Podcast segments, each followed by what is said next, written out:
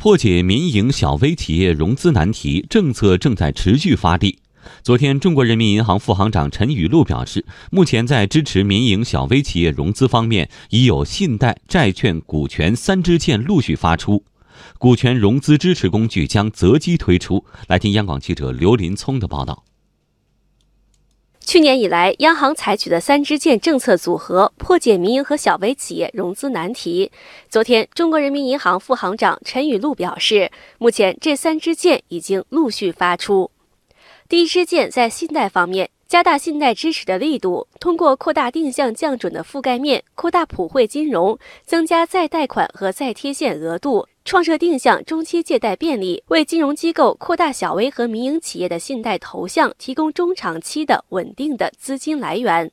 第一支箭的效果可以从央行最新发布的数据看出来。数据显示，截止到今年一季度末，普惠小微贷款余额同比增长百分之十九点一，增速比上年末提高三点九个百分点；民营企业贷款余额同比增长百分之六点七，增速比上年同期提高一个百分点。第二支箭在债券方面，通过债券融资支持工具精准支持对符合国家产业发展方向、主业相对集中于实体经济、技术先进、产品有市场、暂时遇到困难的那些民营企业发债提供增信支持。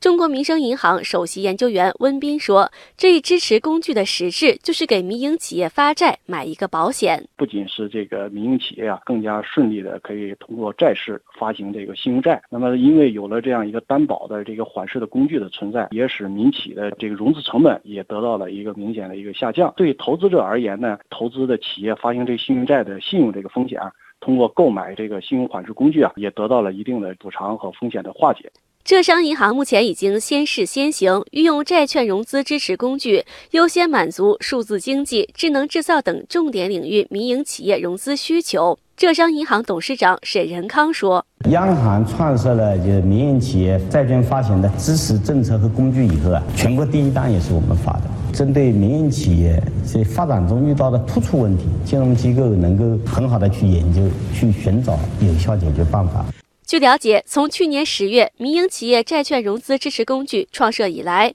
目前民企债券融资工具累计支持五十六家重要的民营企业，发行了八十七支债务融资工具，一共三百九十九亿元。民营企业债券融资支持工具的效果正在逐步显现。第三支箭在股权方面，按照市场化、法治化的原则，研究民企股权融资支持工具，并将择机推出。中央财经大学中国银行业研究中心主任郭田勇说：“简单来说，就是发行股票方式进行融资啊。我们的资本市场上的确也是还是以一些大型企业融资为主。各国家也批准在上海开设是科创板。”像这种科创板的上市发行股票，主要都是以民营企业为主的，所以这个呢是对民营企业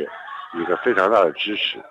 前两支箭都已经发出并取得一定效果，那么这第三支箭能给民营和小微企业融资带来多大的利好呢？郭天勇这样分析。它属于长期投资，它的这种耐心程度更高，它对风险的这种容忍度也更高。这块对于支持这个民营企业，特别是对民营一些科技类的一些企业的支持，是至关重要的。用好三支箭，将帮助民营企业拓宽融资途径。陈雨露表示，近期民营和小微企业融资服务已经呈现出量增、面扩、价降的积极变化，民营小微企业融资高山正在进入破题新的时期。郭天勇也认为，目前民营小微企业融资状况正在发生质的变化。银行贷款这块明显的出现了这种量的很大的一个变化，债务融资出现了这种新的进展，而股权类的现在科创板现在呼之欲出，的确呢，民营企业的这个融资状况出现了这种质的变化。当然，这个变化呢还是在不断的推进中。